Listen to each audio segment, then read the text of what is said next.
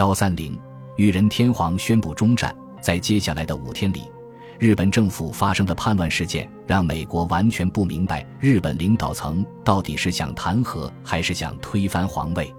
八月十日，第二十九轰炸机再次从马里亚纳群岛起飞，继续轰炸东京郊外的中岛飞机制造厂。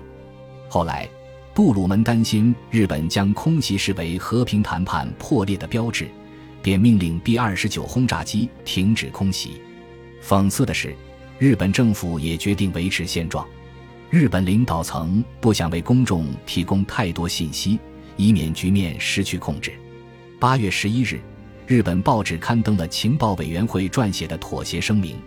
这份声明没有明确表示日本是否打算投降，相反，他大肆宣扬子虚乌有的胜利。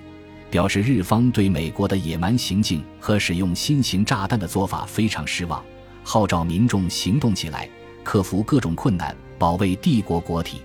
这份声明虽然是内阁的合法行为，却违背了裕仁天皇的意愿。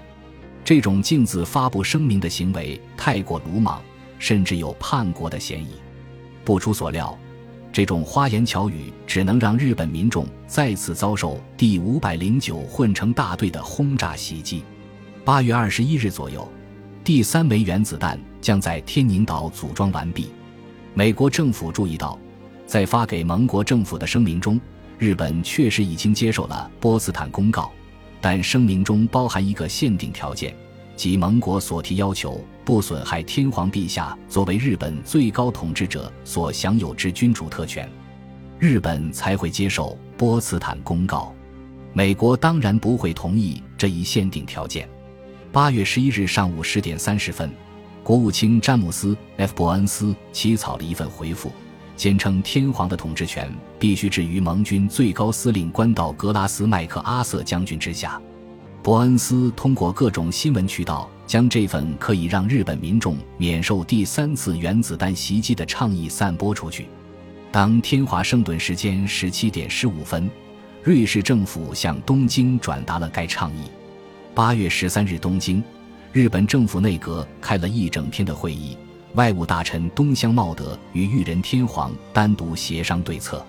裕仁的心腹木户幸意识到时机已经成熟。当天早上，一名随从给他送来一份美军投放的传单，上面重申了波茨坦公告的要求，并敦促日本民众坚定地发出自己的呼声。这份传单让我感到惊恐。木户兴义说，在这个节骨眼上，传单散播到了这里。如果军队拿到这些传单，肯定会被激怒，军事政变将不可避免。后来，事情的发展果然如他所料。幕户幸一力劝裕仁天皇与内阁会面，因为只有天皇才能扭转这些顽固派军国主义者的看法。裕仁立刻召见外务大臣东乡茂德，对他说：“既然美国动用破坏力如此巨大的武器对付我们，我们就不应该错过这次机会。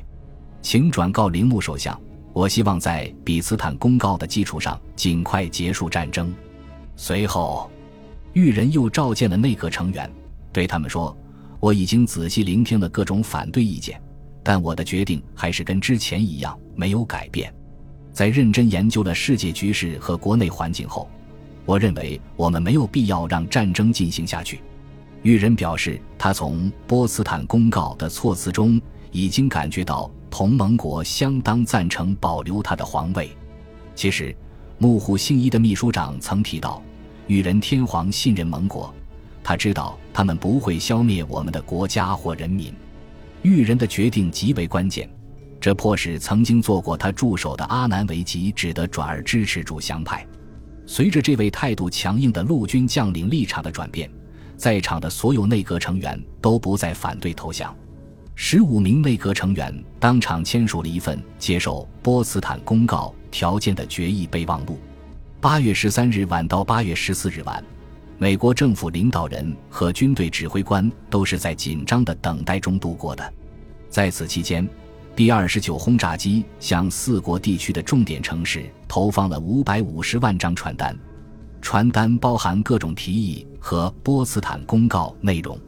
像往常一样，这些传单敦促日本民众向政府施压，迫使政府投降。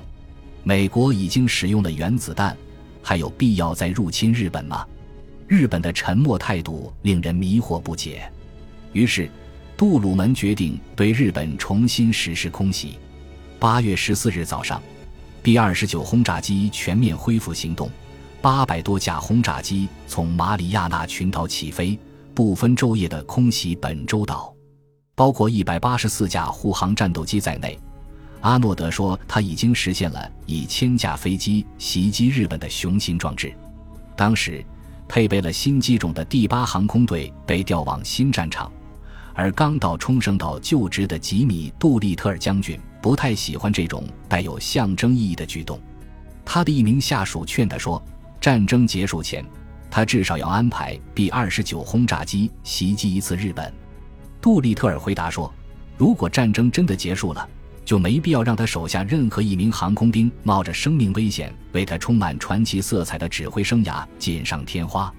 东京时间八月十四日下午两点四十分，也就是华盛顿时间八月十四日凌晨一点四十九分，东京广播电台宣布，一份接受波茨坦公告的终战诏书很快就会到来。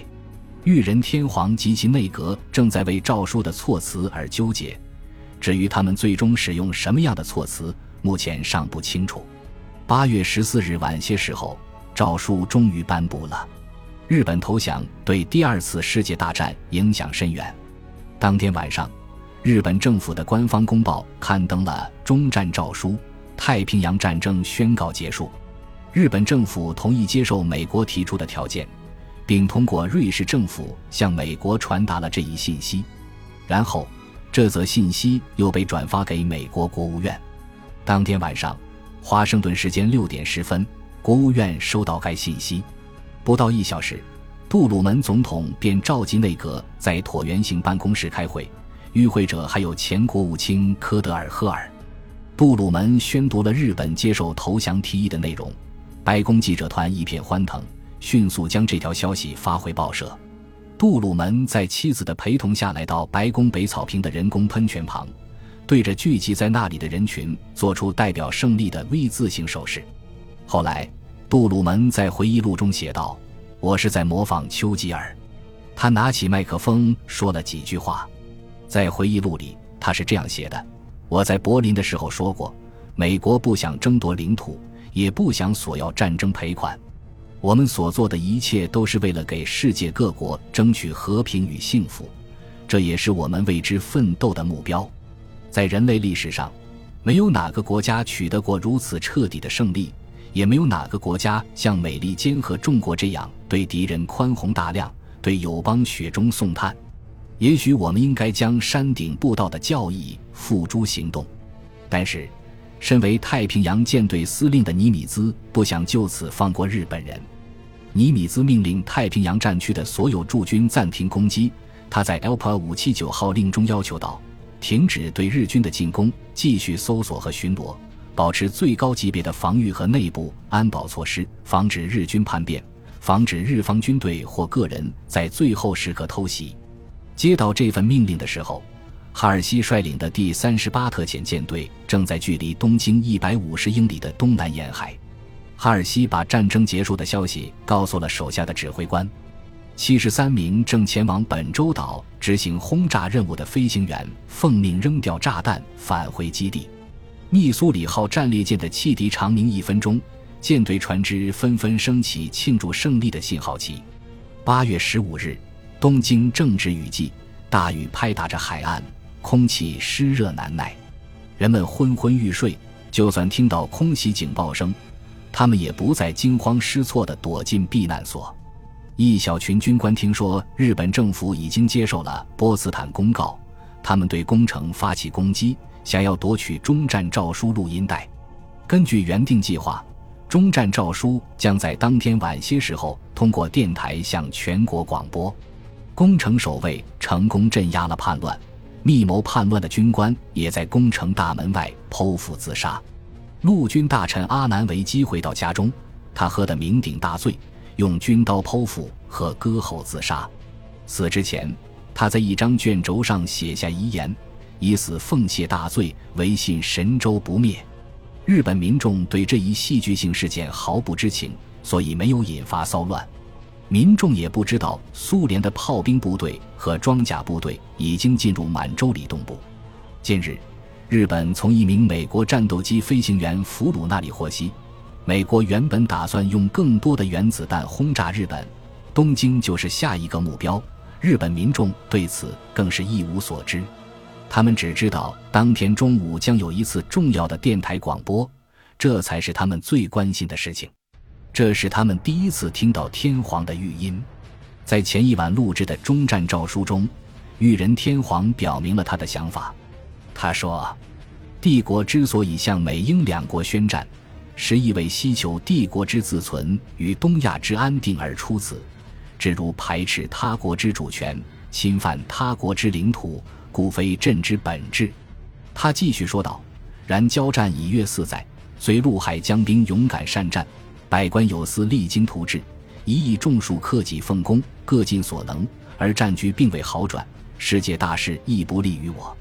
加之敌方最近使用残酷之炸弹，频杀无辜，惨害所及，实难逆料。接着，他发出感慨：如仍继续作战，则不仅导致我民族之灭亡。并将破坏人类之文明，如此，则朕将何以保全一朝赤子，臣谢于皇祖皇宗之神灵乎？此朕所以商帝国政府接受联合公告者也。在诏书末尾，与人说：“以举国一致，子孙相传，确信神州之不灭。念任重而道远，倾全力于将来之建设，独守道义，坚定志操，势必发扬国体之精华。”不致落后于世界之进化。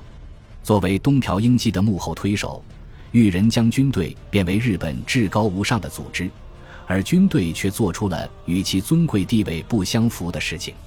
裕仁的地位和精神赋予他们极大的热情，正是在他的支持和纵容下，日军发动了横跨半个地球的种族主义战争。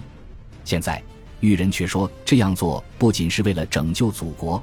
而且是为了拯救人类文明和挽救无辜生命，使其免遭残酷炸弹的伤害。这种骄傲自大的想法匪夷所思。他以受害者的姿态出现在世人面前，也算一种大胆创新的做法。即便是美国的某些指挥官，也对原子弹在军事上的必要性心存疑惑。无论是美国人还是日本人，没有人质疑原子弹的心理震慑作用和政治影响。正因如此。原子弹才会成为史上最强武器。来自天宁岛的蒂贝茨轰炸机编队扔下两颗原子弹，裕仁天皇就改变了自己的看法。这便是原子弹威力的最佳证明。八月十五日颁布的终战诏书是这样说的，而前首相近卫文弥公爵也在他的日记中证实了这一点。原子弹的出现让人始料未及，其作用是无可置疑的。遭受原子弹轰炸后。裕仁终于为日本的战士们找到了一个体面的台阶，既能减轻战败的耻辱感，又能为投降扫清障碍。就在东京颁布终战诏书的同一天，托马斯·啊法雷尔准将从曼哈顿计划指挥部飞往马里亚纳群岛。法雷尔此行的主要目的是组建一个特别调查团，前往日本两处原子弹爆炸中心点评估原子弹的威力，但是。伽马射线探测仪或高空摄影都无法记录原子弹对隐藏目标的影响。不可否认的是，两枚原子弹使好战且顽固的裕仁天皇改变了心意。在马尼拉，德雷珀考夫曼与艾克尔伯格将军的参谋正在制定奥林匹克行动在九州岛东南部的初步登陆计划。巨大的工作压力让考夫曼消瘦了许多，由于过度疲劳。原本就身材清瘦的考夫曼，体重从一百七十五磅掉到一百二十五磅。晋升为海军上校后，考夫曼肩负指挥海上侦察行动的重任，为即将到来的史上最大规模的两栖登陆战做准备。在诺曼底登陆战中，美国水下爆破队伤亡惨重，奥林匹克行动的伤亡人数将有过之而无不及。考夫曼说。我估计水下爆破队可能会有三分之二的人阵亡，这已经是我们最乐观的预计结果了。根据计划，他要派三十支水下爆破队深入险境，他的队伍将面对一系列未知的危险。凯利特纳也对此次行动的合理性提出质疑，因为他知道日本守军的数量正在猛增，仅九州岛就增加了九十万名日军和一万架飞机，其中大部分飞机隶属于神风特工队。他们的袭击目标不是巡洋舰和战列舰，而是运兵船。这些运兵船在海上只有支援舰护航，最容易遭受自杀式飞机袭击。特纳担心考夫曼的身体无法承受高强度的作战工作，于是决定让考夫曼回国休息两周。广岛和长崎被原子弹轰炸时，考夫曼正在华盛顿休养。他说：“听到这个消息，我和佩奇的第一反应就是迅速跑到天主教堂。我们说了一些感恩的话。”考夫曼从色班岛带到马尼拉的排长鲍勃·马歇尔现在担任第三水下爆破队队长，他带领的爆破队是九州岛登陆战的先头部队。这天，他正在加州欧申塞德市海边的一艘快速运输舰上演练奥林匹克行动。突然，他看到有人在岸上的海军基地放烟花。当日本投降的消息传到洛斯阿拉莫斯国家实验室时，所有人停下手头的工作，大家拉响警笛，狂按汽车喇叭以示庆祝。乔治·基斯塔科夫斯基的一位同事在家里临时安排了一场庆祝酒会。基斯塔科夫斯基在一块空地上点燃了一千余磅的火药，疯狂庆祝之后才回家休息。太平洋的另一边，斯普鲁恩斯和他儿子正在关岛上散步。当他们路过几间铁皮活动房时，里面传来欢呼声。十八年后，爱德华斯·普鲁恩斯在给一位朋友的信中写道：“我们去问怎么回事，他们说广播里刚刚宣布日本已经投降了。父亲很高兴，但他没有表现出来。我们又继续散步。老斯普鲁恩斯非常兴奋，但他还是很严肃地说：我们还有很多工作要做。”本集播放完毕，感谢您的收听。喜欢请订阅加关注，主页有更多精彩内容。